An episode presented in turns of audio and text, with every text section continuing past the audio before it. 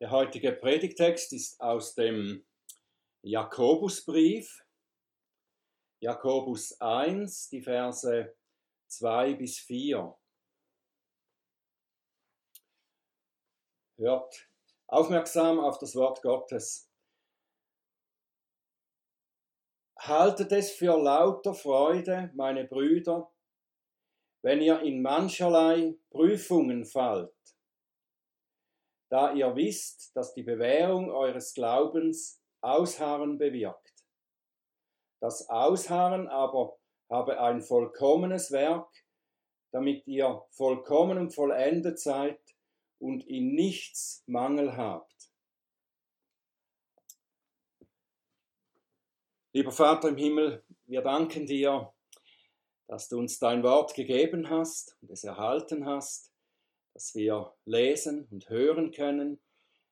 Wir danken dir, Herr, dass du zu uns sprichst dadurch und wir bitten dich, dass du unsere Herzen und unsere inneren Ohren öffnest, sodass wir verstehen können, was du uns zu sagen hast. Öffne du auch meine Lippen, dass sie deinen Ruhm verkünden. Amen.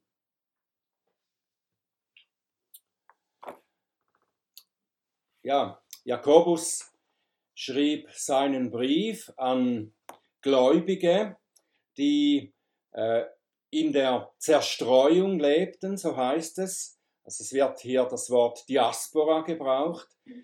Das waren wahrscheinlich vorwiegend jüdische Gläubige, also Juden, die zum Glauben gekommen waren und die jetzt verstreut sind in die umliegenden Städte oder auch Länder. Sie sind fern ihrer Heimat, viele vermutlich, weil sie durch Verfolgung äh, vertrieben wurden aus Jerusalem oder aus Israel, eben in diese umliegenden Städte und auch Länder.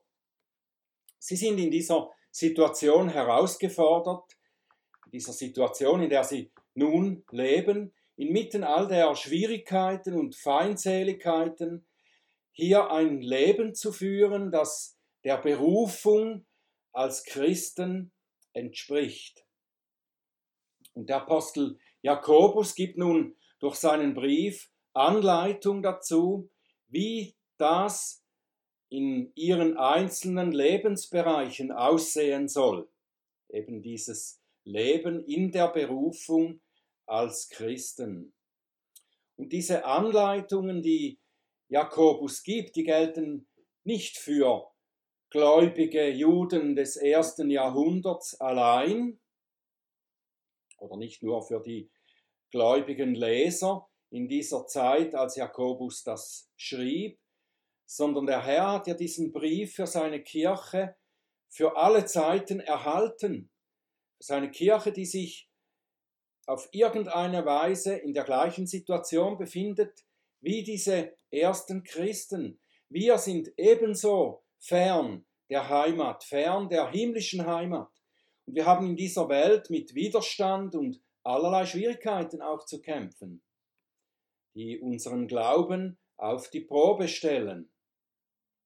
Und darum sind wir auch begierig darauf, von Jakobus zu lernen, wir fragen, wie können wir inmitten der Schwierigkeiten des täglichen Lebens als Christen dieses unser Leben so führen, dass wir Gott Ehre machen und dass wir Licht und Salz in dieser Welt sein können.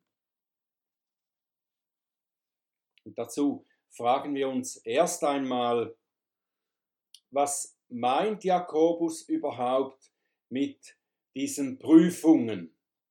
Oder andere Übersetzungen schreiben hier Anfechtungen oder Versuchungen. Was ist das? Was ist damit gemeint? Spricht er von Verfolgung? Spricht er von Widerstand durch Menschen oder Umständen? Oder spricht er eher von Versuchung zur Sünde?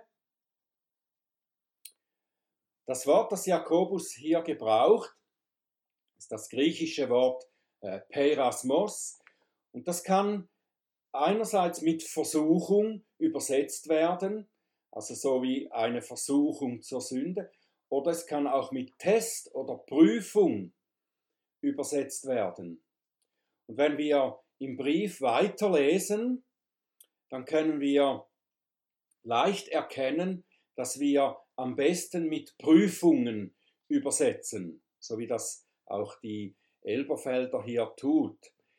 Die Verse, die wir gelesen haben, die handeln ja von der Prüfung unseres Glaubens, der Prüfung des Glaubens, der dadurch bewährt wird, dass er eben Prüfungen unterzogen wird.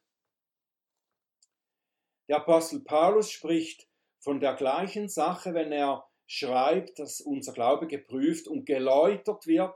Nein, der Apostel Petrus wollte ich sagen. Petrus schreibt von der gleichen Sache, wenn er sagt, dass unser Glaube geprüft und geläutert wird oder gereinigt wird, wie Silber, das ja in der Hitze des Feuers gereinigt wird, der es ausgesetzt wird. Jakobus spricht hier von mancherlei Prüfungen, denen wir ausgesetzt sind. Mancherlei Prüfungen. Wir könnten auch übersetzen Prüfungen von verschiedenartiger Färbung. Verschiedenartige Prüfungen. Das kann eben Verfolgung sein oder äußerer Widerstand, aber auch alltägliche Schwierigkeiten oder gerade so gut auch Gutes wie Erfolg und Reichtum, das können auch Prüfungen sein. Die ersten beiden Beispiele, die Jakobus später im Brief nennt, in Vers 9 bis 11 vom ersten Kapitel, da äh, spricht er von den Gegensätzen von Armut und Reichtum.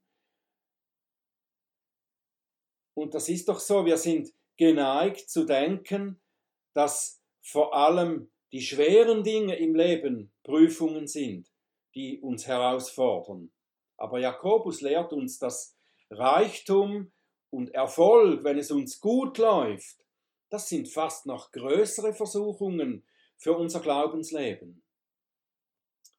Wenn wir ein angenehmes Leben haben, wenn wir Ziele erreichen, wenn uns die Dinge gelingen, dann sind wir in Gefahr, unser Vertrauen eben darauf zu setzen und zu glauben, ich habe es im Griff.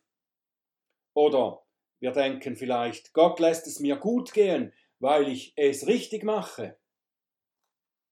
Und darum erinnert Jakobus auch die Reichen, die Erfolgreichen und die Besitzenden, denkt daran, dass alles ist wie ein Dampf, wie eine schöne Blume, die so schnell verblüht, wie sie aufgeblüht ist. Gott kann uns prüfen, indem er uns Schwierigkeiten sendet, genau, genauso wie wenn er uns gute Gaben schenkt.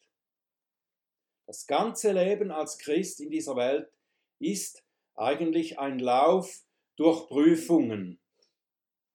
Und so nennt Jakobus dann weitere Beispiele. Ich, ich nenne einige Beispiele aus den Kapiteln, die dann kommen, zum Beispiel Kapitel 3, die Zunge. Sie ist fähig, großartige Dinge zu erreichen. Sie kann Liebe ausdrücken, sie kann unsere Mitmenschen durch gute Worte erbauen oder trösten. Aber wenn sie falsch gebraucht wird, dann kann sie wie ein Feuer ganze Wälder zerstören. Mit unseren Worten können wir das Leben unserer Mitmenschen kaputt machen. Wir können lügen, verleumden, verletzen, entmutigen und so weiter. Das sind Prüfungen. Kapitel 4, da schreibt er, dass durch unsere Fähigkeiten und Ambitionen können wir große Dinge erreichen. Dadurch können wir hochmütig werden und sagen, ja, morgen oder nächstes Jahr, da werden wir da oder dorthin gehen, große Geschäfte machen. Und wir vergessen, dass wir ohne Gottes erhaltende Kraft schon heute Abend nicht mehr leben würden.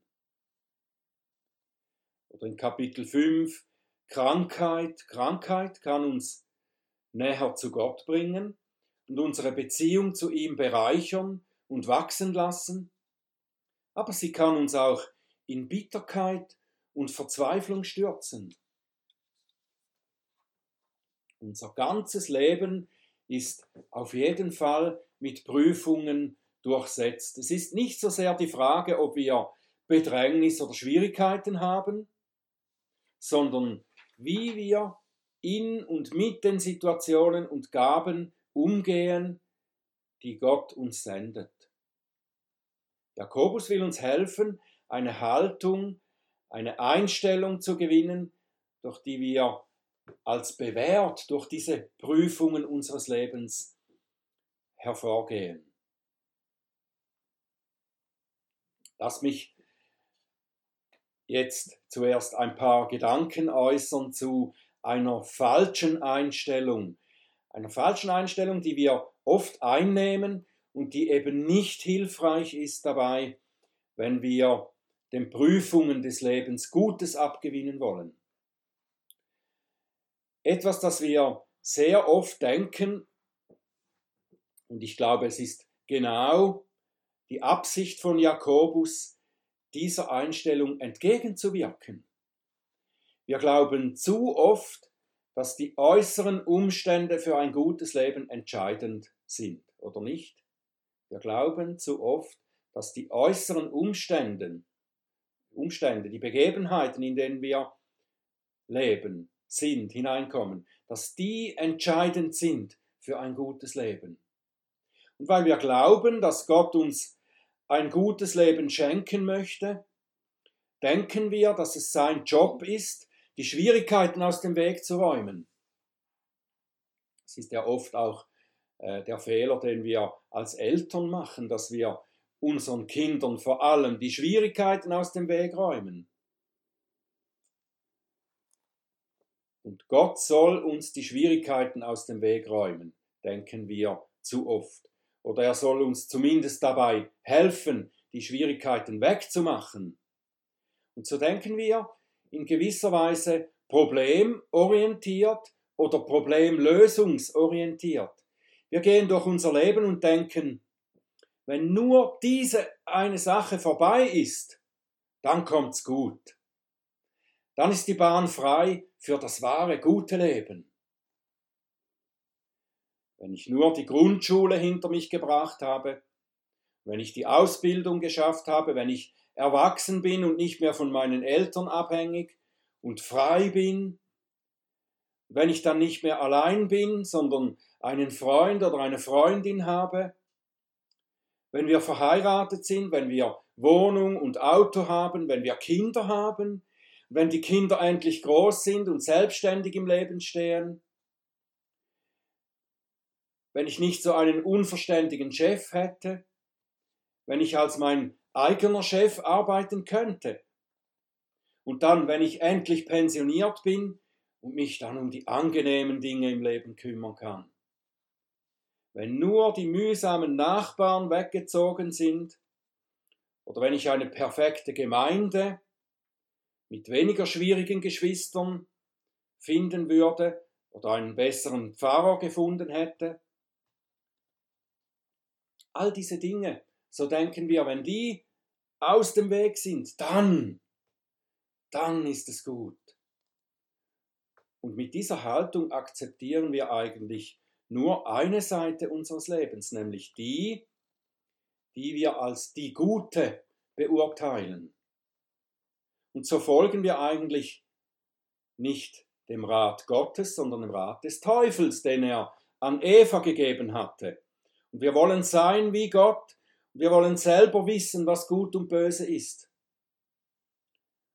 Wir verfolgen ein ganz anderes Ziel als das, was Gott als gut für uns gedacht hat.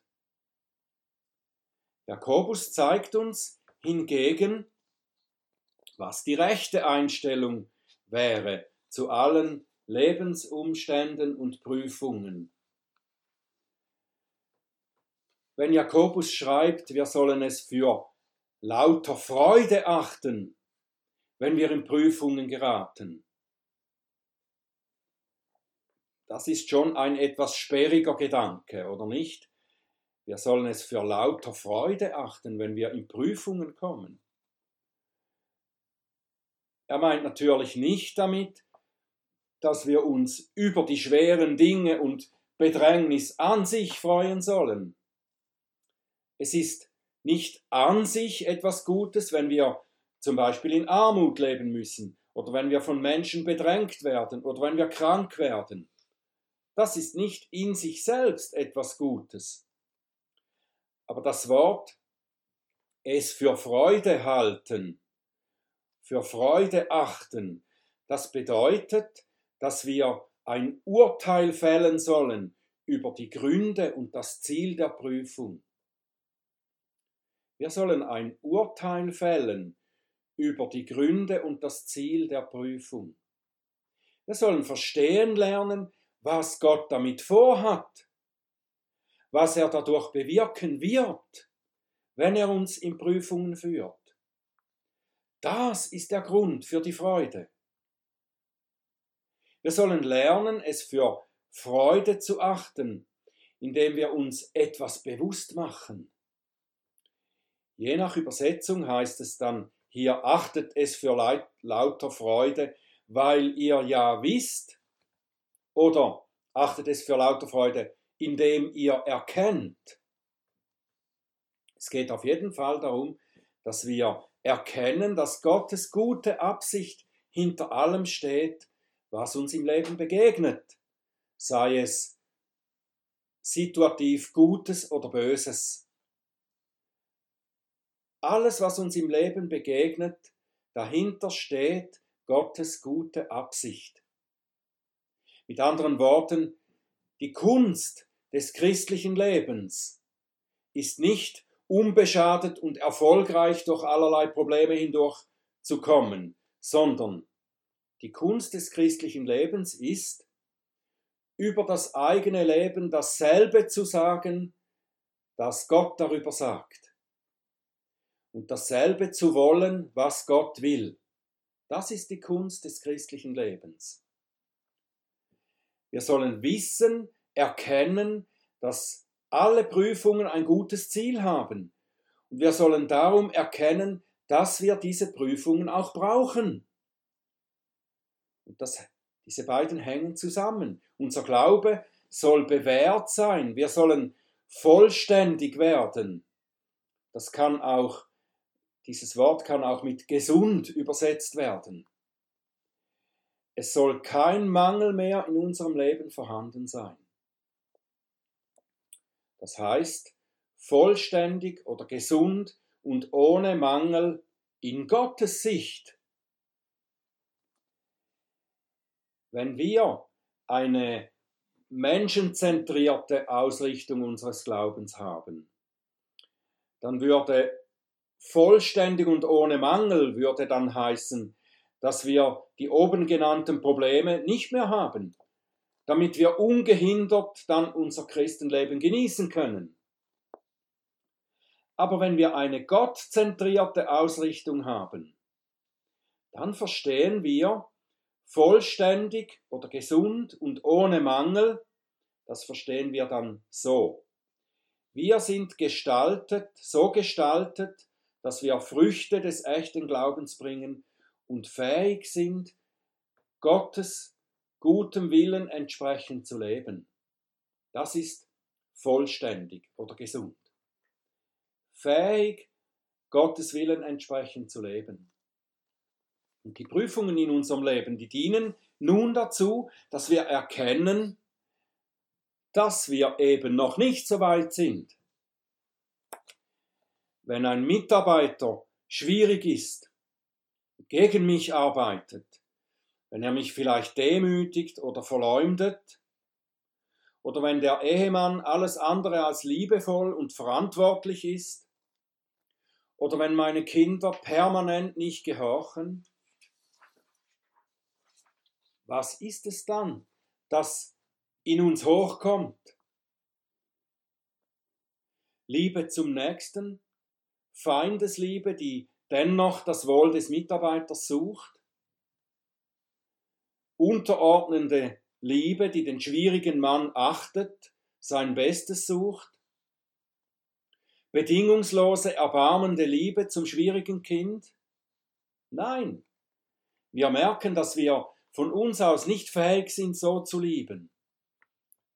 Wir erkennen, dass wir eben nicht vollständig, gesund und ohne Mängel in Gottes Augen sind. Wir merken, dass wir noch weiter im Glauben wachsen und verändert werden müssen. Wie bekommen wir das hin?